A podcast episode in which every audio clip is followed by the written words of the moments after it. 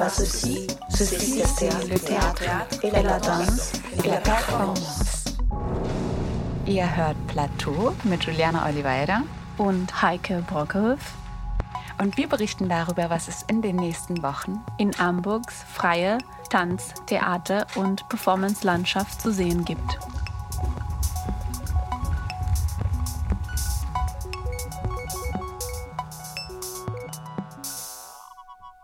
Hallo Hamburg, guten Abend. Ihr hört Plateau, wie ihr eben schon gehört habt. Und wir sitzen aber diesmal gar nicht live im Studio. Wir tun nur so. Und es ist Sommer. Es war Sommer. Ich habe jetzt deinen Satz geklaut. du hast mir den Satz geklaut. Ja, wenn wir zu viele Takes brauchen hier für die Aufnahme, dann können wir einander noch mehr oder weniger stehlen. Juliana ist ja gerade in Berlin und ich bin in Hannover. Und äh, ja, wir berichten aber trotzdem für euch, damit ihr euch kulturell nicht langweilt im Juli. Und wir berichten heute über zwei Festivals, über das Sommerfestival und über das Hauptsache Frei Festival. Beide finden statt im August, das eine etwas früher, das andere etwas später. Das Hauptsache Frei findet dann auch noch im September statt, in der ersten Woche das zieht sich sozusagen so fast bis in den, in den goldenen Herbst hinein. Der goldene Herbst ist erst im Oktober. Ich komme schon ganz durcheinander mit den Jahreszeiten. Vielleicht ist das auch eine Folge von der Pandemie. Wir berichten auf jeden Fall schon im vierten Jahr in Folge über das internationale Festival auf Kampnagel. In diesem Jahr legen wir den Fokus auf drei lokale Kunstschaffende und stellen euch die neue Arbeit der Geheimagentur unter anderem die Musik von Heon Kim und zwei installative Arbeiten der Künstlerin Kotka Gudmon vor. Über das Hauptsache frei freuen wir uns auch besonders, denn wir kooperieren ja mit dem Festival und setzen unsere Interviewreihe hier heute fort und haben auch Neuigkeiten. Wir haben Neuigkeiten, oder? Ja, über unsere eigene Teilnahme an dem Festival, oder was meinst du? Genau, genau. Ja, wir sind da nämlich zu Gast mit einer Late-Night-Frühstückssendung am 1. September um 22 Uhr. Da feiern wir das Bergfest für Hauptsache frei, blicken dann zurück sozusagen auf das erste Festivalwochenende, das noch Ende August stattfindet und genießen schon die gute Aussicht aufs kommende Festivalwochenende. Und das Gute dabei ist, dass diese Sendung auf jeden Fall auch auf der, im FSK stattfindet und es wird live sein da sind wir nicht in Hannover und Berlin, sondern in Hamburg in Berlin, weil da bin ich immer noch in Berlin. Juliana hat da Generalprobe und ruft uns hoffentlich dann aus der Umkleidekabine im Studio an. Es gibt auf jeden Fall Sonnengrüße und O-Saft, Love Letters und hoffentlich gute Gespräche über Kunst. Genau im Radio FSK. Außerdem graben wir für das Festival auch in unserer Archivkiste nach Interviews und Beiträgen über Produktionen, die beim Festival selbst zu sehen sind. Genau, darüber äh, dürftet ihr euch besonders freuen. Wir haben es auch schon auf Facebook geschrieben, vielleicht haben es einige schon gesehen, dass wir jetzt einen Profi-Account haben bei SoundCloud und deswegen haben wir nicht nur drei Stunden zur Verfügung an Material, die wir hochladen, sondern unendliche Anzahl an Minuten und können deswegen hm, ganz viel Material von äh, früheren Plateausendungen nochmal zur Verfügung stellen. Am Ende dieser Sendung gibt es noch einen Liebesbrief, aber als erstes hört ihr ein Gespräch, das Heike mit der Geheimagentur geführt hat, die in diesem Jahr mit ihrem Projekt Woman of the Seven Seas beim Internationalen Sommerfestival auf Kampnagel zu sehen sind.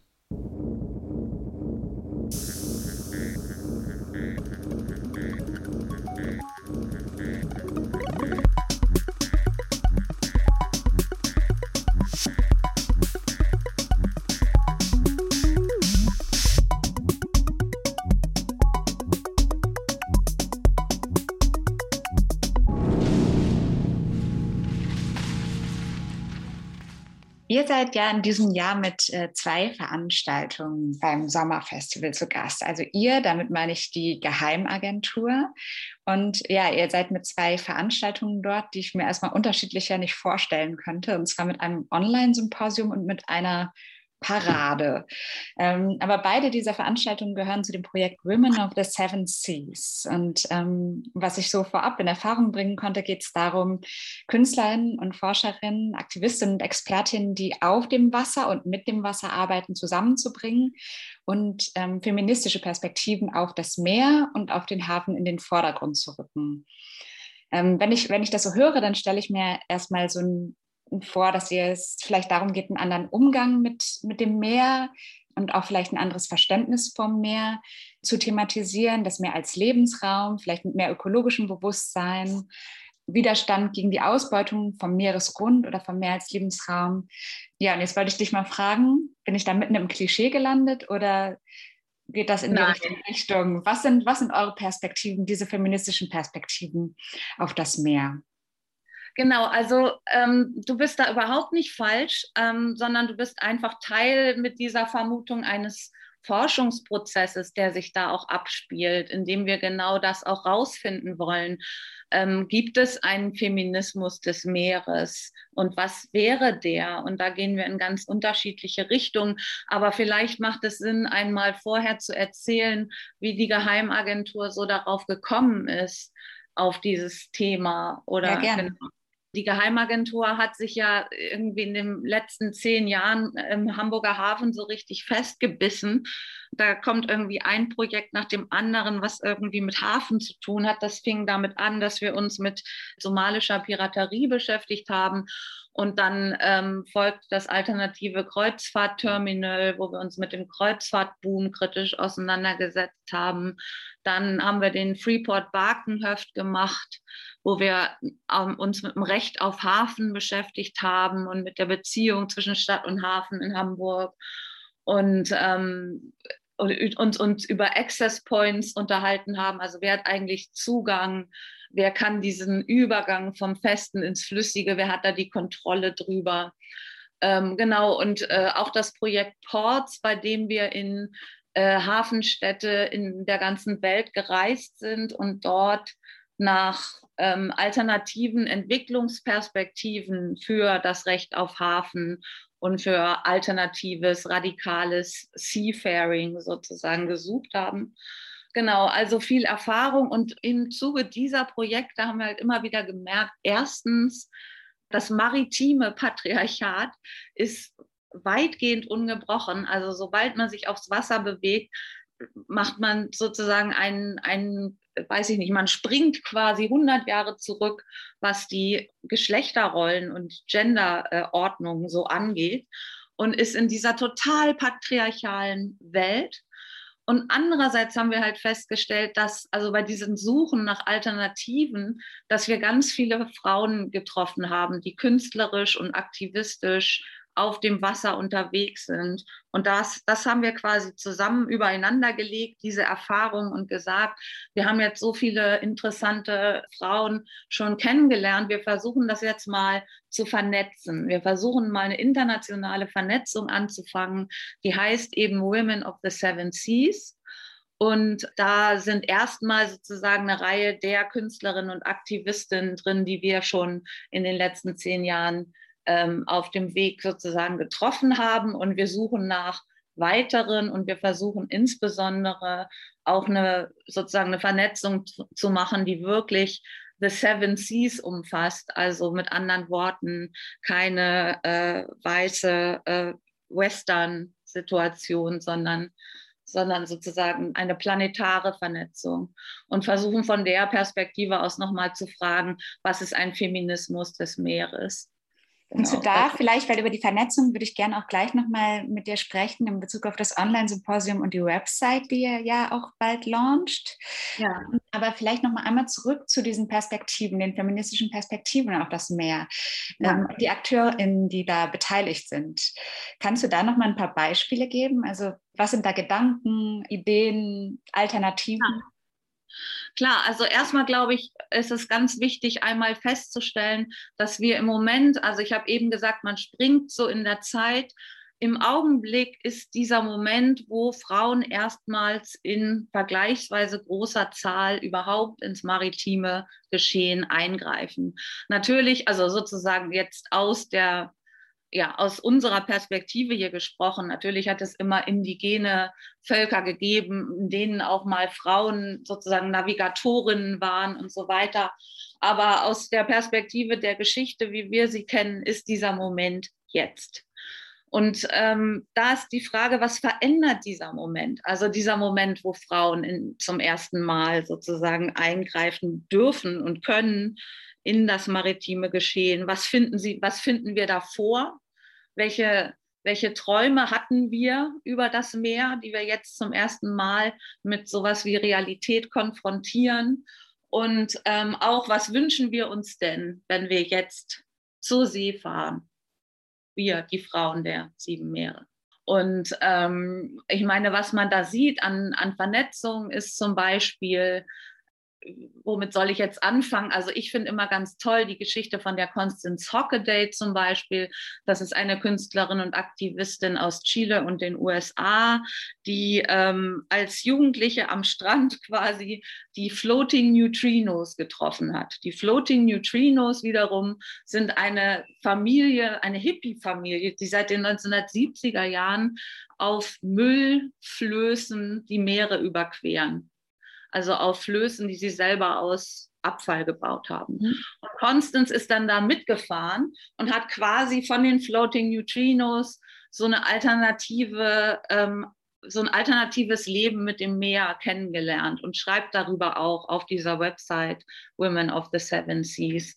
Und das ist natürlich so ein, so ein, weiß ich nicht, quasi klassischer Traum vom Meer, den Frauen ganz oft geträumt haben, aber ganz wenig gelebt haben, dass man so aus dem Territorialen so rausgeholt wird und dass das Meer für eine alternative Lebensform steht und so. Das ist natürlich oft ganz anders und das ist ja auch gerade der Kontrast der Perspektiven, der hier interessant ist. Also zum Beispiel ein anderer Vernetzungspartner von uns sind die Female Seafarer Association of Nigeria.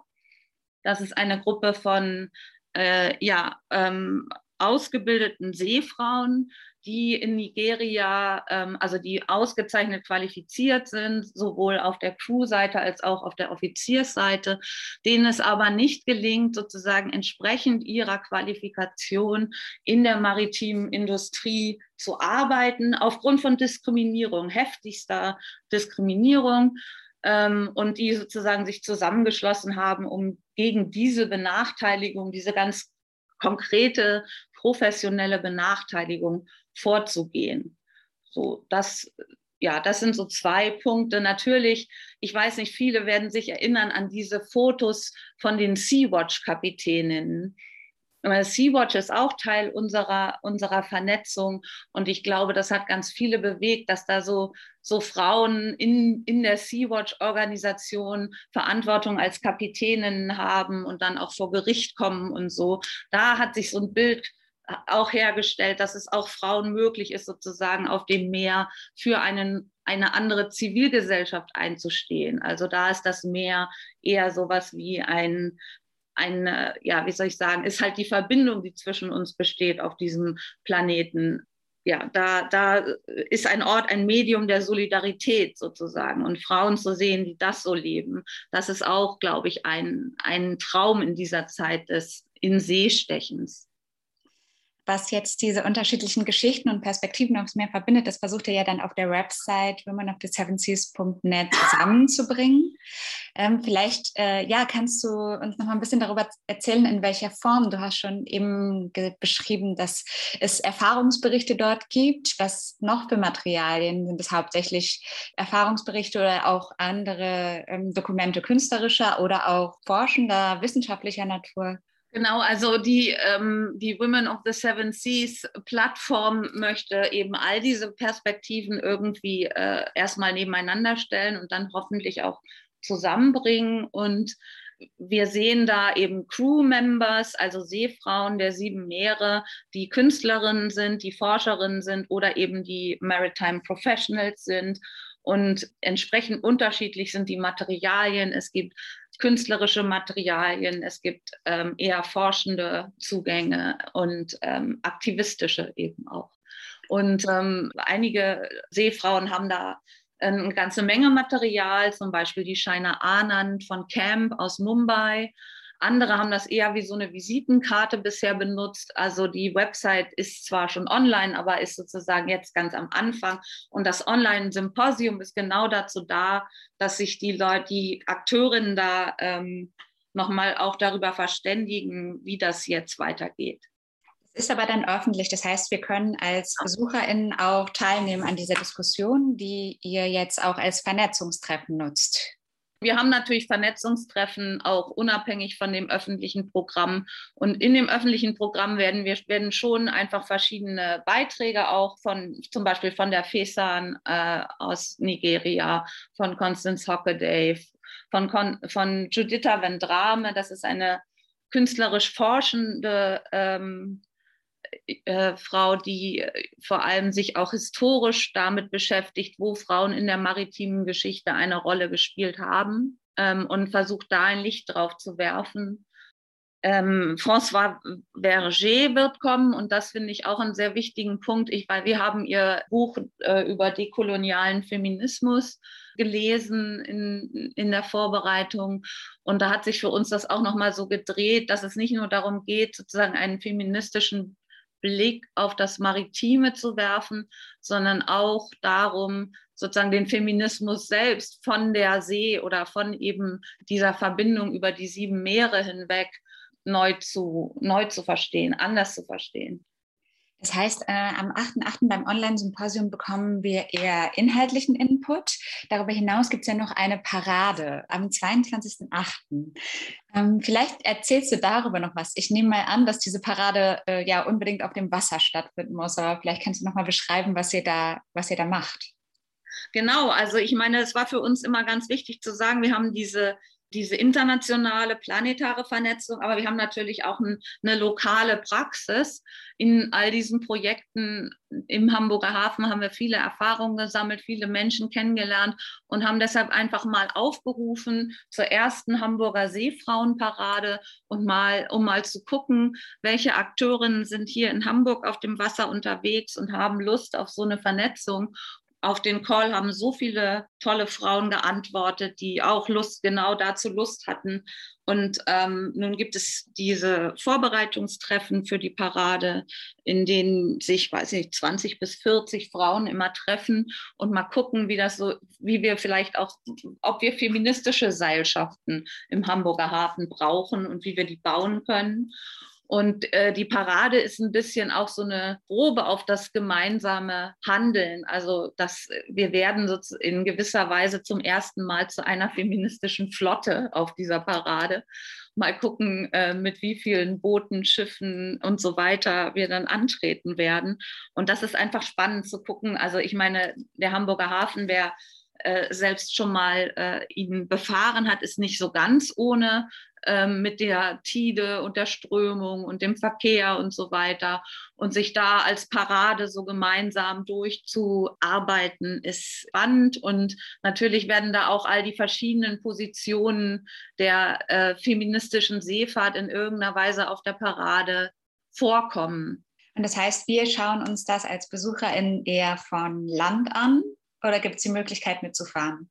Genau, also es gibt verschiedene Möglichkeiten teilzunehmen. Das eine ist eben als Landratte, kann man in der Hafen City zur feministischen Schiffsbegrüßungsanlage fahren. Die ist an der, am ehemaligen Kreuzfahrtterminal, der, der jetzt vom Kollektiv Mundhalle übernommen worden ist. Und da am Strandkai, da wird es die feministische Begrüßungsanlage geben, wo die ganze Parade kurz nach dem Start in langsamer Vorbeifahrt zu bewundern ist und wo eben auch entsprechend der der klassischen Schiffsbegrüßungsanlage etwas über die verschiedenen Boote und Schiffe erzählt wird, die da vorbeifahren und auch der Kontext der Parade einfach deutlich gemacht wird. Man kann vielleicht auch ein Getränk nehmen und äh, ja, da die Parade genießen. Dann kann man rüberlaufen äh, am Kehr wieder zum, zum Binnenhafen, Einfahrt Zollkanal. Und da gibt es eine Zwischenkundgebung, wo dann auch Inhalte und Forderungen laut werden.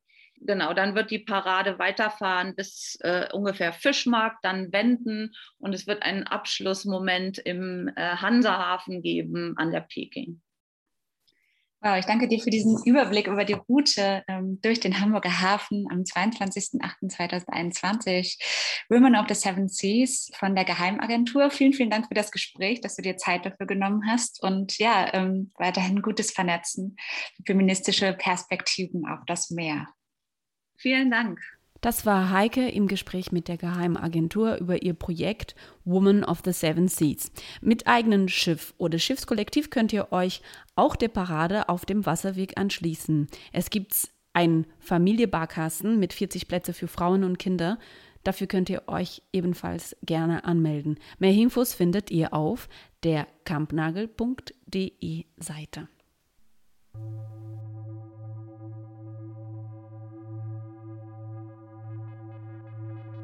Heyun Kim verbindet ihre klassische Musikausbildung mit freier Improvisation und repetitiven Loops zu einer spirituellen Synthese. Ihr Equipment, Synthesizer, Loopstation und mehr kann stehen, wo es mag, aber Heyun muss immer aus dem Fenster schauen, wenn sie Musik macht.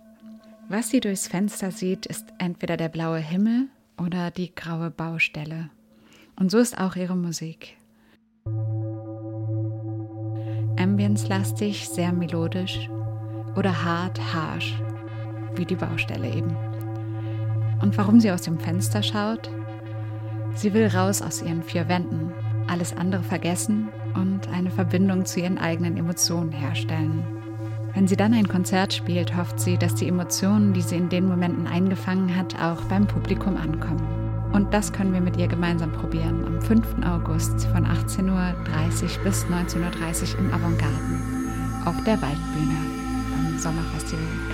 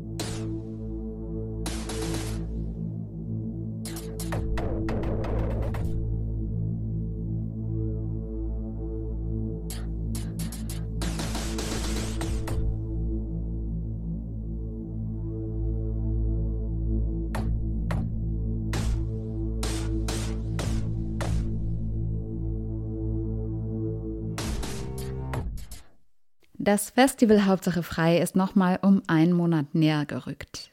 Die siebte Ausgabe startet am 25. August 2021 und seit April schon begleiten wir die Festivalvorbereitung mit einer Interviewreihe, in der wir mit den verschiedenen FestivalmacherInnen, also den Teammitgliedern, des ähm, Festivalteams reden.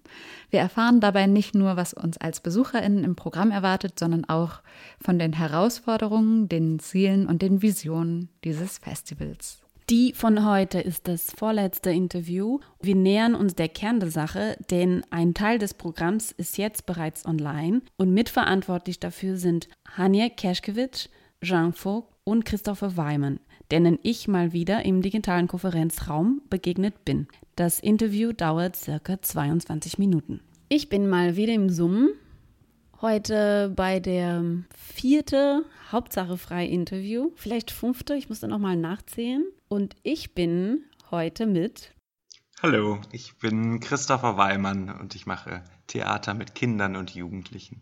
Hallo, ich bin Anja Kerschkewitz und ich ähm, bin Regisseurin, arbeite mit dem Performance-Kollektiv Frauen und Fiktion und kuratiere in der Reihe Represent Nachwuchsperformances am Lichthof Theater.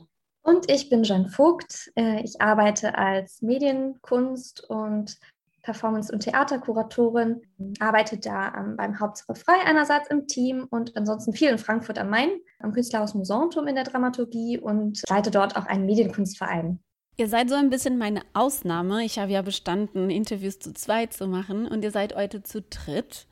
Und das hat auch einen Grund, denn ihr seid gemeinsam verantwortlich für das, was Rahmenprogramm benannt wird. Was ist, was ist das? Ein Rahmenprogramm bei einem Festival? Warum heißt das ein Rahmenprogramm? Vielleicht sollte man äh, ganz kurz sagen, dass wir eigentlich ziemlich lange uns vorgenommen haben, den Begriff Rahmenprogramm einfach zu vermeiden oder ganz aus dem Festival auszuschließen, weil ähm, ich glaube, unsere Programmpunkte stehen gar nicht irgendwie in Hierarchie zueinander, sondern wir wollen einfach ganz unterschiedliche Sachen miteinander machen. Aber natürlich steht bei Hauptsache frei äh, das Programm aus den Hamburger Produktionen im Mittelpunkt.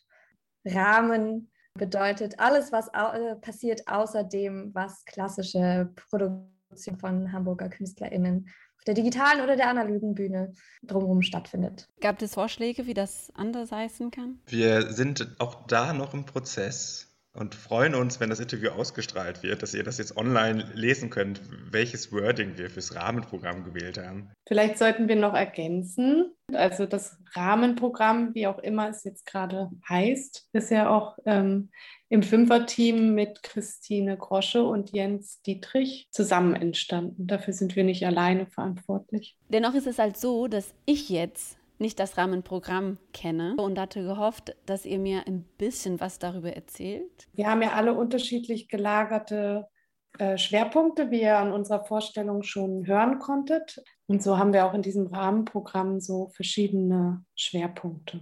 Es hat sich aber relativ schnell herausgestellt, dass wir ähnliche Ansätze verfolgen und ähnliche äh, Wünsche haben darauf, was muss, sollte so ein Festival leisten können in Bezug auf, wer kommt dahin, wer nimmt teil, wer kommt zur Sprache.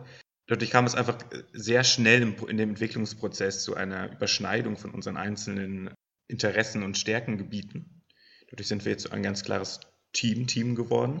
Habt ihr euch bestimmte Ziele gesetzt? Wie kann das Hauptsache frei in den nächsten beiden Jahren, also inklusive jetzt und dann eben die beiden darauffolgenden äh, Ausgaben, ein diverses Publikum anziehen, das nicht nur Teil einer der internen freien Szene ist, die sich gegenseitig präsentiert und die gegenseitig sich da wie ein Familientreffen sich gegenseitig feiert, was immer sehr schön ist, worauf ich mich auch sehr freue dieses Jahr wieder. Aber gleichzeitig wollten wir das öffnen.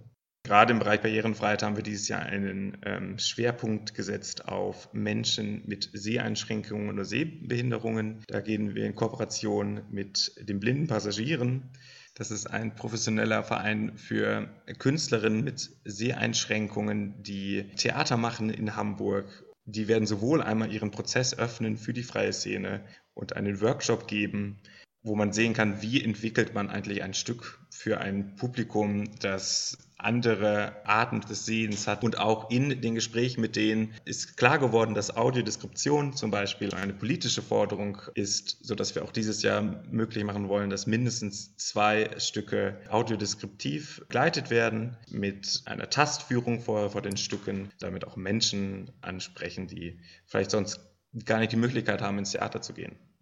Beyond Digital sollte eigentlich in der Ursprungskonzeption ähm, des Festivals bedeuten, dass es nicht eben nicht nur um das Arbeiten im Netz geht, nicht nur um Digitalität im äh, Sinne von alles findet äh, online statt, sondern eigentlich ging es darum, zum Beispiel postdigitale Praxis auch im Theater zu betrachten und darüber zu sprechen. Äh, ich sag mal, Susanne Schusters äh, Schwerpunkt, den sie ja so toll auch im letzten äh, Hauptsache Freiteam äh, gesetzt hat. Ähm, wie können wir da weitermachen und was für äh, Themen können wir noch besprechen? Und ich glaube, dass dieser ähm, transdisziplinäre Ansatz, dass man äh, eben so zwei Szenen irgendwie zusammenbringen sollte. Ne?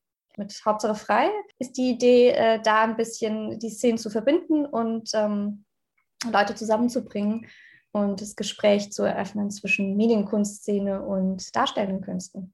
Das mache ich so ein bisschen, aber das überschneidet sich mit den äh, Schwerpunkten von Anja und von Christopher. Anja, wo überschneidet sich es nicht? Okay, das ist eigentlich eine ganz gute Frage, weil mein Schwerpunkt Nachwuchs, da gibt es zum Beispiel auch ein ganz sozusagen auf den Nachwuchs fokussiertes Format, in dem sich die NachwuchskünstlerInnen von We Present aus den letzten zwei Jahren in einem digitalen Format einem Fachpublikum präsentieren können. Da geht es auch darum, dass die betreut werden in der Form, wie sie sich präsentieren, dass sie dafür auch bezahlt werden, dass sie sich präsentieren, dass sie mit einem Fachpublikum vernetzt werden. Und das ist eben auch der Ansatz von Represent, dieser, dieser Vernetzungsgedanke. Da würde ich jetzt gleich wieder auf eine Überschneidung mit Jan kommen, aber es geht halt immer so auch um Weiterbildung und Vernetzung bei dem Punkt, dass wir Nachwuchs ins Festival einbinden, weil jetzt zum Beispiel im Hauptprogramm werden wir den Produktionen, die Nachwuchsproduktionen sind, im künstlerischen Programm gar nicht so sehr als Nachwuchs labeln, weil wir beschlossen haben, dass es diese Labels nicht braucht. Christopher hat vorher gesagt, dass viel, was ihr tut, unter diese Oberschrift von Teilhabe läuft. Wie ist es, Teilhabe in eine Zeit zu denken, wo sich die Möglichkeiten der Teilhabe ständig ändern und gerade ein Festival zu planen, wo es noch nicht so genau sicher ist, wer kann wohin hinkommen?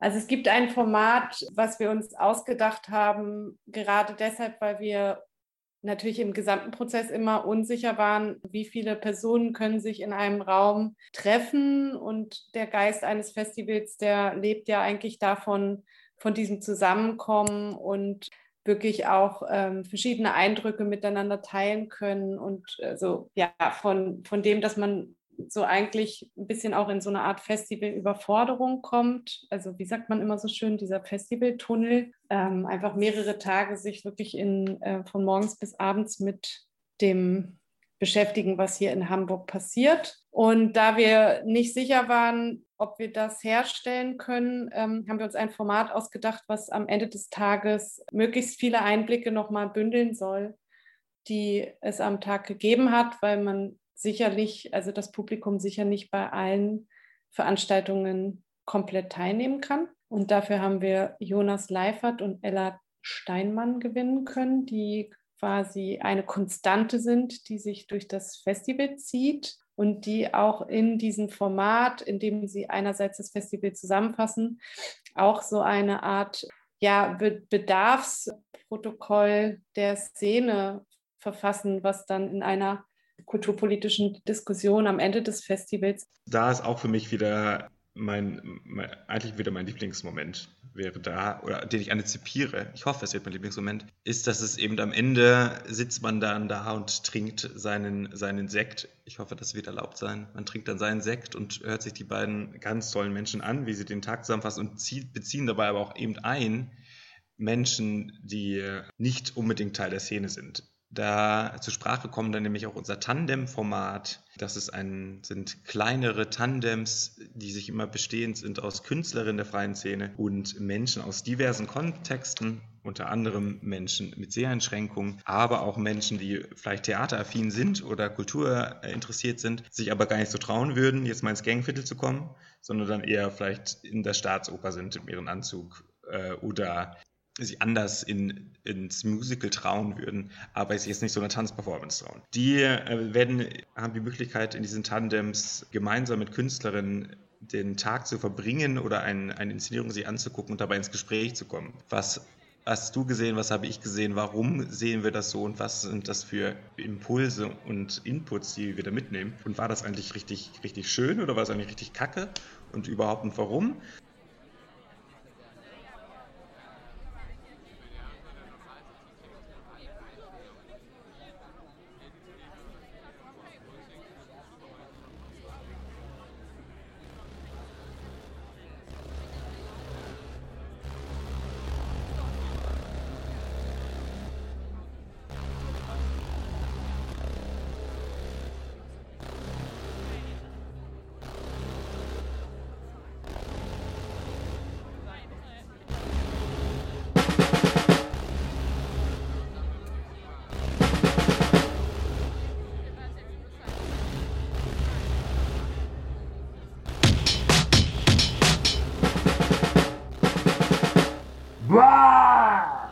Natürlich ich besonders, ich glaube aber die anderen beiden auch, äh, freue mich auf die Wutkonzerte, die Kinder machen werden mit Resina Rossi, die nochmal ihren Prozess von Schlagsahne, ihrem Stück, mit dem sie eingeladen ist zum Hauptsache frei, äh, öffnen wird und nochmal neue, ein neues Konzert, ein neues Konzert über die ganze Wut, die sich angestaut hat in diesen Corona-Zeiten.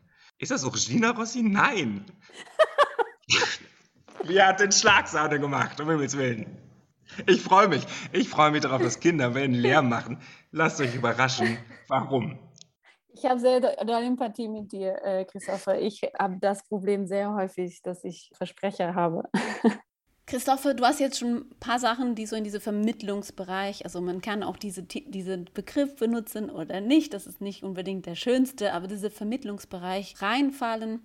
Und mich würde interessieren, ihr als eine Kuratorium, die jetzt so ein Festival macht, die sehr relevant für Hamburg ist oder mindestens für die freie Szene in Hamburg, was ihr darüber denkt über Folgendes. Und du, Christopher, hast auch am Anfang diesen Aspekt benannt, dass ihr sehr, sehr gerne ein Festival machen möchte, wo nicht nur die Szene selber kommt, sondern auch viele anderen, die nicht zu der Szene gehören. Ich frage mich, ist die Szene in Hamburg sehr in sich geschlossen und warum und was sind so Aspekte, die, das, die darauf hindeuten? Und was muss man tun, um das zu verändern? Vielleicht kann ich was dazu sagen, bevor der Experte, äh, Vermittlungsexperte von uns spricht. ähm, also ich muss mal sagen, als ich, als ich frisch nach Hamburg gekommen bin, das war 2012, glaube ich, oh, ich weiß immer nicht, 11 oder 12, so ungefähr so ein Jahr mich hier so eingearbeitet und ziemlich viele Leute kennengelernt, was irgendwie sehr schön war. Sehr offenes Hamburg. Aber was ich ruckzuck festgestellt habe, ist, dass die Szenen sich untereinander überhaupt nicht kannten. Der Eindruck ähm, hat sich bis heute nicht so richtig verflüchtigt. Dass es irgendwie so ein sehr ähm, geschlossene Szene-Identifikation gibt, die wir, glaube ich, ganz gern so ein bisschen aufmöbeln oder aufmischen würden. Auch zum Beispiel dadurch, dass wir ähm, andere, an ein paar zusätzliche Orte noch gehen als die üblichen Spielstätten. Ich glaube, bezogen darauf, ob die freie Szene geschlossen ist, ich habe das Gefühl, dass es halt ein bisschen darauf ankommt, worüber wir reden. Also es gibt ja Aufführungen und die finden an verschiedenen Spielorten statt. Und ich glaube, dass diese ähm, eine gewisse Reichweite haben und dass sozusagen es ja klar ist, dass an einem Spielort, der vielleicht irgendwie eher 100 Menschen, Personen fasst, nicht die gleiche Publikumsreichweite entsteht wie zum Beispiel in der großen Bühne auf Camp Nagel, wo irgendwie 1000, weiß ich jetzt nicht, 900 Leute reingehen. Und ich glaube aber, dass das auch gut ist. Also, dass sozusagen ähm, nicht alles in großen repräsentativen Spielstätten stattfindet und Kultur immer gleich so eine Distanz erzeugt, sondern dass man, wenn man dann zum Beispiel ins Lichthoftheater geht, dann einfach ähm, die MacherInnen eines Stücks direkt danach im Foyer treffen kann und dass das vielleicht auch lokale Bezüge gibt und Menschen sich kennen, die da zusammenkommen. Das ist nicht unbedingt ähm, immer nur zu kritisieren, meiner Meinung nach, zumal ja auch an diesen kleinen Orten experimentellere Handschriften entwickelt werden können, die sich dann auch weiterentwickeln können zu repräsentativeren Handschriften und so weiter. Also ich sehe das immer als eigentlich ein Zusammenspiel aus, aus unterschiedlichen Satelliten, die halt unterschiedliche Strahlweite haben. Das ist gut so, dass nicht alle in, in große repräsentative Theaterräume gehen müssen, weil das hat ja auch Schwellen. Also ich kann mich sozusagen als ein lokales Publikum auch mit einem bestimmten Haus oder einer bestimmten Gruppe verbinden und vielleicht gehe ich auch nur zu diesen Stücken. Ähm, für mich hat das nicht unbedingt nur was, was ich kritisieren würde, sondern wo ich auch eine Stärke drin sehe der freien Szene, die, glaube ich, durchaus eher lokal agieren kann und das auch gut macht und die aber gleichzeitig meistens eben über persönliche Verbindungen und so auch sehr überregional vernetzt ist. Ich habe immer das Gefühl, die Szene ist überhaupt nicht klein, weil jede einzelne Person sich so extrem viel vernetzt hat mit anderen. Für, für mich ist die Szene eigentlich wie so ein Riesenstaatstheater, was sich über die ganze Republik streckt. Eigentlich äh, richtig, richtig viel Know-how und ähm, richtig viel Kapazitäten und Potenzial hat, was aber unterfinanziert ist, um das nochmal einzustreuen an dieser Stelle. Also ich finde sozusagen, sie ist nicht geschlossen, sondern sie ist lokal und ich finde, sie ist aber gleichzeitig auch sehr vernetzt und damit auch eine, ähm, eine sehr starke Struktur, die sich wie so ein Rhizom über die ganze Republik zieht. Ein gutes Plädoyer.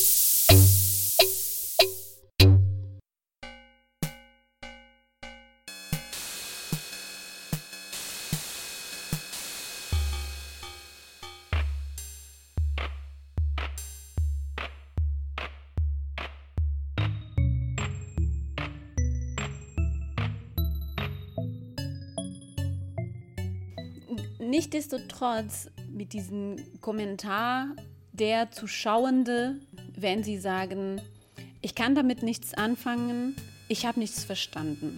Das passiert sehr viel mit Arbeiten, die experimentell sind, die in der, sich in der freien Szene verorten. Wie geht man mit sowas um?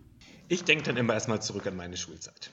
Das ist, glaube ich, immer eine gute Idee, oder an die Kindheit zurückzudenken, wie man Kunst gelernt hat oder Gedichte gelernt hat. Und man hat es immer gelernt mit alles lässt sich analysieren nach einem gewissen Muster und es gibt immer eine Bedeutung und ich kann es schreiben und ich kann über drei Zeilen Gedicht 27 Seiten Analyse schreiben und ich kann das nachschlagen. Es gibt Nachschlagewerke, es gibt Register und es ist immer Arbeit. Das ist so was, was ich, wie ich es gelernt habe und glaube ich viele Menschen es lernen, wie man, Theater, wie man Theater guckt und wie man ins Museum geht und wie man Musik hört.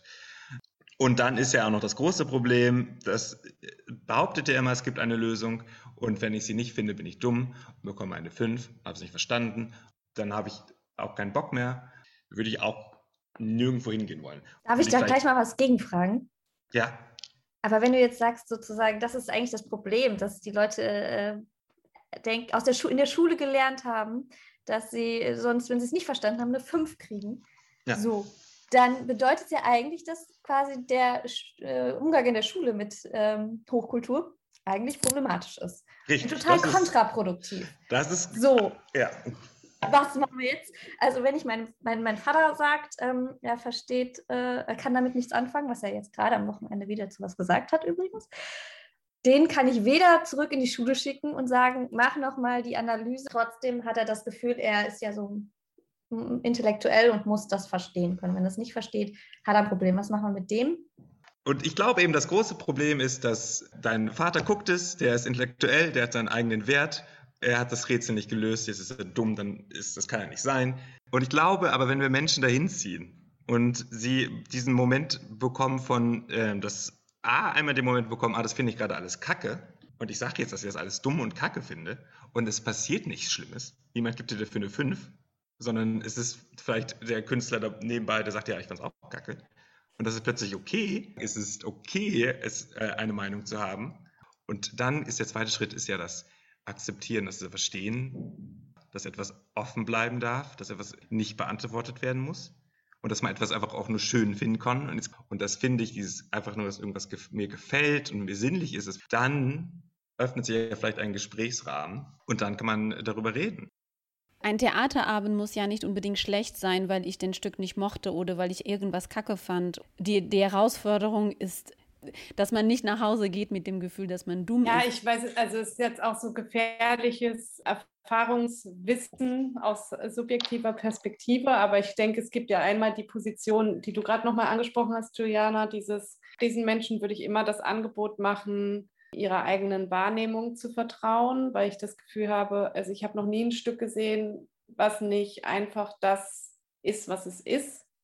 Ah, ich darf einfach sozusagen meiner eigenen Wahrnehmung vertrauen und ich glaube, das ist so, was man sicher auch ganz gut in Nachgesprächen an Menschen herantragen kann, wenn sie dafür offen sind, einfach zu sagen, deine eigene Wahrnehmung stimmt. Es hat halt auch was damit zu tun, wie bei allem. Also wenn ich mal ein Glas Wein trinke, da sage ich vielleicht, ja, interessant, jetzt weiß ich, wie Wein schmeckt, aber die Dimensionen davon, wie Wein schmecken kann, kann man tatsächlich auch, glaube ich, besser erfahren, wenn man dann mit anderen Leuten über Wein spricht und mit anderen Leuten seine Geschmacksnerven trainiert und austauscht und so weiter. Also ich glaube, es gibt halt einfach unterschiedliche Ebenen, auf denen man dann seine Wahrnehmung ähm, fokussiert. Anja, Jean und Christophe, wir müssen aufhören. Ich kann euch noch fragen, ob es äh, noch was Wichtiges zu sagen gibt. Ja, kommt alle vorbei zum Festival Hauptsache frei. Es wird grandios und richtig schön. ähm, wir freuen uns, wenn ihr Menschen mitbringt, die vielleicht sagen, ich kann damit eigentlich nichts anfangen das wäre, würde uns sehr freuen, dann mit denen ins Gespräch zu kommen und ihnen mögliche Veränderungssichtweisen anzubieten. Und, ähm Ihr dürftet jetzt noch die nächsten Interviewenden nominieren. Also natürlich würde es uns am Herzen liegen, liebe Juliana, dass du als nächstes unsere KollegInnen äh, Christine Grosche und Jens Dietrich befragst, die sich das Ganze natürlich mal ursprünglich ausgedacht haben oder den, den Grundstein gesetzt haben für unser gemeinsames Arbeiten. Sehr gut, das werde ich tun. Ich danke euch für eure Zeit. Danke dir für die Einladung. Danke. Danke. Das waren Anja Kerschkewitz, Jeanne Vogt und Christopher Weimann aus dem kuratorischen Team vom Festival Hauptsache Frei, das vom 25. August bis zum 4. September in Hamburg stattfindet. Für das Programm findet ihr nähere Infos auf www.hauptsachefrei.de. Einen lokalen Programmtipp vom Sommerfestival haben wir noch für euch. Die Künstlerin Kotka Gundmann ist Regisseurin, Performerin, Kuratorin und Dramaturgin. Sie zeigt im August ihre begehbare Installation Agency und die partizipative VR-Performance Agents. Es geht, wie der Titel schon sagt, um Handlungsfähigkeit. Inwieweit haben meine Handlungen Einfluss auf die Welt? Wie viel kann ich eigentlich gestalten? Das sind Fragen, die uns nicht nur im Kontext von Klimawandel beschäftigen, sondern auch in staatlichen Strukturen oder der Pandemie. An den Magellan-Terrassen in der Hafen City können je zwei ZuschauerInnen ihre Handlungs- und Kooperationsfähigkeit testen. Vom 14.08. bis zum 1.09.2021.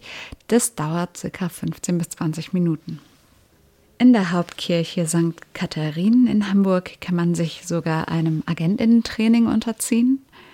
Irgendwo zwischen VR-Game-Event, Detektiv-Thriller und Elektro-Jazz-Oper entspannt sich ein diskursiver Spannungsbogen von Verschwörungs- bis Handlungstheorie. Agents vom 17.8. bis 21.8. zu je unterschiedlichen Uhrzeiten, einmal am Tag in der Kirche St. Katharinen. Dauert circa 110 Minuten. Wer Agenten werden will, braucht kein technisches Know-how, sondern nur Vertrauen in der eigenen Fähigkeiten und die Bereitschaft zur Transformation. VR-Brillen gibt es vor Ort. Agency und Agents von Kotka Gudmon zu sehen beim Internationale Sommerfestival vom Kampnagel. Und ihr hört Plateau auf FSK Hamburg.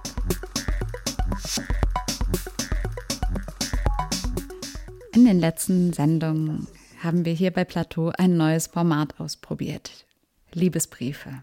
Und wie sich das so anhört, genau das ist auch damit gemeint, ist ein Brief, den wir hier in der Sendung vorlesen. Ein Brief, der davon erzählt, wie es der schreibenden Person geht und was so los ist.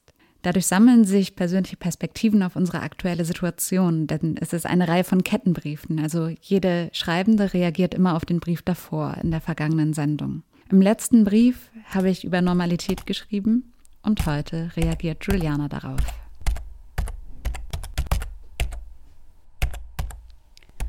Liebe Heike, ich versuche dir seit Tagen einen Briefen zu schreiben.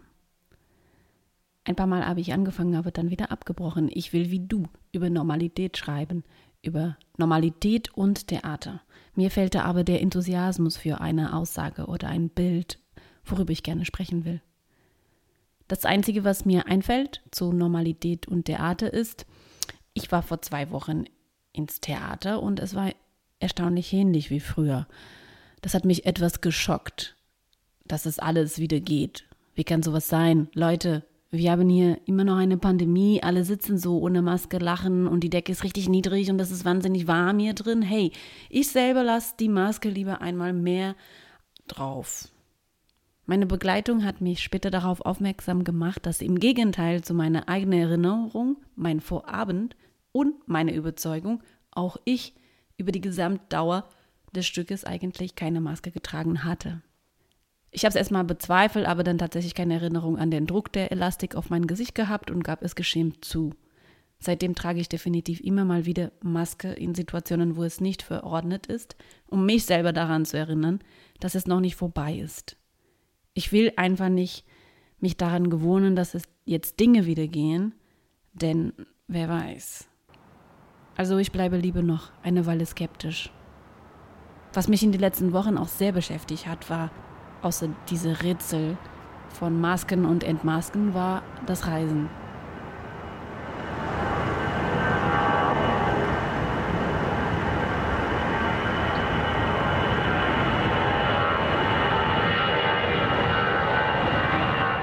wie wir uns selber immer gute Gründe geben, warum diejenige oder andere Reise jetzt total nötig sei, auch wenn wir selber fordern, dass die Klimapolitik sich ändert und für Chancengleichheiten gesorgt wird. Das hat einen besonderen Anlass. Zum einen die Ferien, zweitens der Fakt, dass ich meine eigene geplante Reise nicht antreten könnte. Ich bleibe in Deutschland stecken und mache eine Auszeit alleine in eine fremde Wohnung und zum Glück lese ich dabei ein ganzes Buch. Ferienmüde, als das Reisen nicht mehr geholfen hat, von Valentin Gröbner. Eine große Empfehlung an dieser Stelle. Das war für mich ein guter therapeutischer Ansatz gegen die Frustration einer gescheiterte Reise. Es hätte für mich nichts besser geben können als ein Buch, der sich kritisch mit Tourismus und Fremdenverkehr auseinandersetzt, das den Bedürfnis nach Reisen unter den Scheinwerfer des Kompensationskonsums stellt und die Routen unserer Auszeit mit denen der Kolonialismus zusammen verbindet. Aber das hat hier mit Theater nichts zu tun, oder? Oder doch? Ich könnte an dieser Stelle über unsere Produktionsbedingungen sprechen, die Distribution und das Wertsystem von Kunst schreiben. Zum Beispiel über was für ein Gewicht Internationalisierung in Karrieren hat und wie wir uns dafür bemühen und wie es davon abhängig ist, dass wir die ganze Zeit auch durch die Gegend verreisen. Ich blieb stecken in Deutschland und könnte aber mir selber sagen, ach, jetzt mache ich da einfach nicht mit in den Look at me traveling through space. Gut, dass ich nicht gefahren bin. Das tut dem Planet gut. Ich bin das bessere Mensch, denn ich verzichte. Mindestens für ein paar Wochen, denn in drei Tagen werde ich doch in die Bergen Portugals fahren und dort meine Residenz, meine künstlerische Residenzzeit absolvieren. Aber ich habe ja einen Grund, ich gehe arbeiten. Aber die anderen, die anderen fahren einfach nur, um Urlaub zu machen. Ich frage mich, seit wann es für mich normal geworden ist, zu denken, dass die anderen das Problem sind die anderen tragen keine Maske, die anderen wollen, dass alles jetzt wieder normal wird, die anderen wollen nur Urlaub machen. Du wirst vielleicht mit mir einverstanden sein, dass in dieser Zeit ist es schwieriger geworden, das Richtige zu machen und das Richtige zu denken. Drei Sachen, die ich mitnehmen will. Leichtigkeit, Leichtigkeit, Leichtigkeit. Und dennoch freue ich mich, in die letzte Zeit immer mal wieder sehr gefördert zu sein und Stellung nehmen zu müssen und dass ich nicht mehr denke wie vorher, was auch immer vorher heißt. Zum Beispiel nach dem Buch von Gröbne ist das Reisen für mich nicht mehr normal und äh, es ist ein Stück schwieriger geworden und das ist gut so. Schreib mir gerne zurück. Liebe Grüße, Juliane. Das war Juliana aus der Reihe Liebesbriefe. Wir hoffen auf eine Antwort auf Ihren Brief in der nächsten Sendung.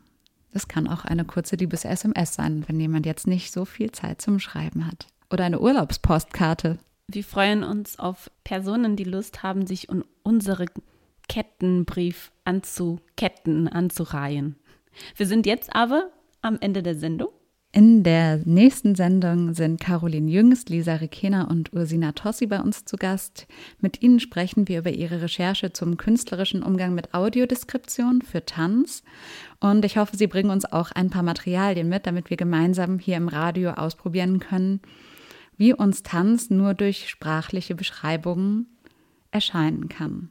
Damit vervollständigen wir dann das Triptychon zum Thema Barrieren und Strategien für mehr Barrierefreiheit in den darstellenden Künsten.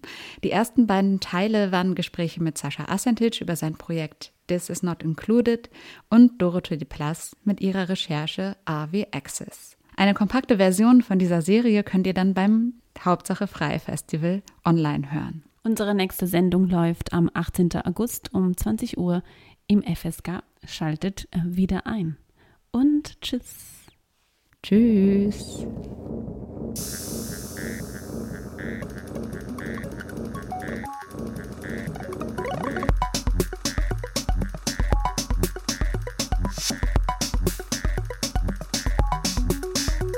Ceci n'est pas ceci, ceci c'est le théâtre et la danse et la performance.